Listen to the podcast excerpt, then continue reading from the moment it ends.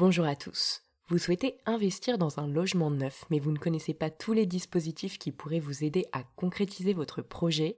Bonne nouvelle, c'est la thématique du jour. Pour nous éclairer sur le sujet, je reçois au micro Jean-Philippe Grima, directeur commercial national chez Nexity.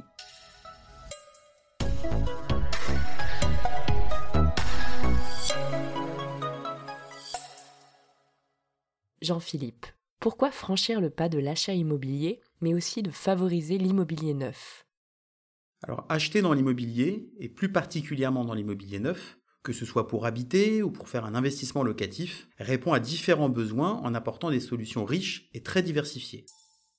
Indépendamment du fait de répondre aux besoins primaires de se loger, un investissement immobilier neuf va permettre d'actionner différents leviers forts tels que le fait de se constituer un patrimoine, préparer sa retraite et trouver une façon de se générer un complément de revenus, réaliser des économies d'impôts, mais également protéger sa famille par le biais des assurances d'essai liées à l'emprunt. Tous ces avantages font de l'achat immobilier un investissement de premier choix et il me paraît important de ne pas attendre avant de se lancer. Très bien, et quelle définition pourriez-vous donner à un logement neuf? Alors on considère qu'un bien immobilier est neuf quand il n'a jamais été habité sur les cinq premières années qui suivent sa construction ou lorsqu'il est acheté en VFA, c'est-à-dire en vente en l'état futur d'achèvement. En d'autres termes, lorsqu'on achète son logement sur plan avec un promoteur comme Nexity. Parfait, et si je veux acheter mon appartement pour ma résidence principale, à quelles aides ai-je droit? Acheter dans l'immobilier neuf permet d'accéder à certaines aides spécifiques, et la plus célèbre est le prêt à taux zéro. Comme son nom l'indique, c'est un prêt à 0% d'intérêt, octroyé par l'État, et qui a été conçu pour aider les primo-accédants à acheter leur logement, c'est-à-dire les gens qui achètent leur résidence principale pour la première fois. Pour en bénéficier, il faut répondre à certains critères. Tout d'abord, les conditions de ressources définies selon la région où l'on réside. Et puis, le fait de ne pas avoir été propriétaire de sa résidence principale sur les deux dernières années écoulées avant l'achat. Le montant attribué dépend du nombre de personnes dans le foyer, et ce prêt peut financer jusqu'à 40% du prix du bien acheté, ce qui est vraiment très intéressant. Alors en plus de bénéficier du prêt à taux zéro, si vous achetez votre résidence principale dans le neuf dans certains secteurs définis, vous pourrez bénéficier d'une TVA réduite à 5,5% au lieu de 20%.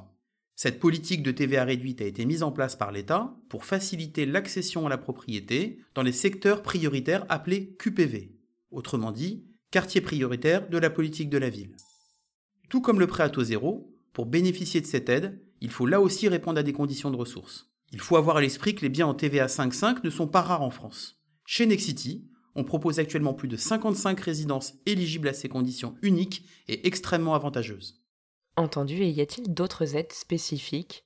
Alors oui, en plus de ces aides que j'ai pu citer et qui sont pour le coup dédiées à l'accession à la propriété à proprement parler, il y a des aides spécifiques à l'achat dans le neuf. C'est notamment le cas des frais de notaire réduits à environ 3% contre 8% dans l'immobilier ancien.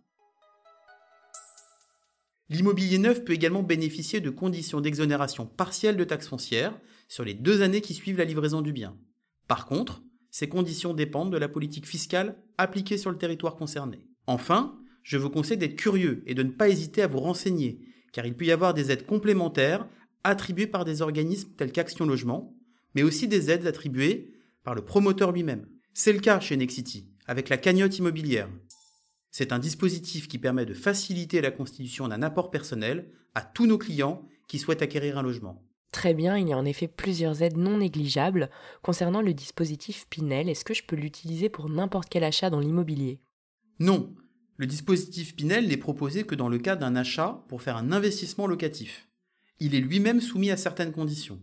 Il ne concerne que les biens neufs ou les biens anciens ayant fait l'objet d'une réhabilitation.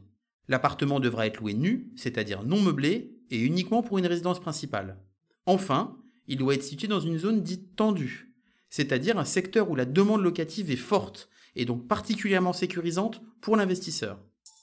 Alors attention, il s'agit là des principales conditions liées au logement, mais il faut également prendre en compte les revenus du locataire, l'encadrement des loyers ou encore la durée de location. Pour comprendre toutes les subtilités du dispositif, mon principal conseil, c'est donc de vous faire accompagner pour faire le meilleur choix d'investissement qui répondra le mieux à vos besoins. D'accord, et existe-t-il d'autres dispositifs qui facilitent l'investissement locatif? Effectivement, le dispositif Pinel est le plus connu pour faire un investissement locatif, mais il y a d'autres options possibles. Il y a la location meublée classique ou saisonnière, avec laquelle vous pouvez réaliser un investissement, bénéficiant du statut de loueur meublé et optez pour une fiscalité avantageuse sur vos revenus locatifs.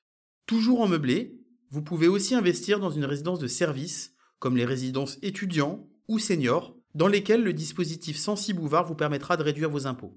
Enfin, il existe d'autres solutions comme par exemple le dispositif Malraux ou le dispositif Monument historique pour réduire votre fiscalité en investissant dans des biens classés. Très bien, est-ce que vous souhaitez ajouter un dernier mot sur cette thématique?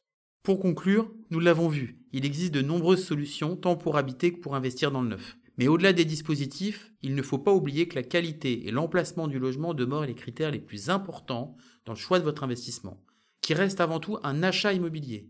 Pour toutes ces raisons, je vous conseille vivement de vous faire accompagner par un expert de l'immobilier neuf. Merci beaucoup Jean-Philippe d'avoir répondu à nos questions. Si vous avez aimé cet épisode, n'hésitez surtout pas à le partager autour de vous. C'était l'immobilier décrypté par Se Loger. Bye.